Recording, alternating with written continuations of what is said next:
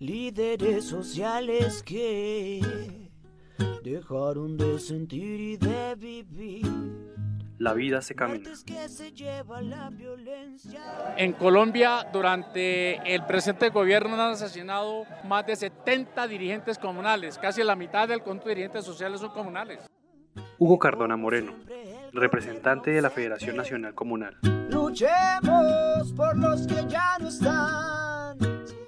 Cientos de razones por la vida de los liderazgos sociales en Colombia.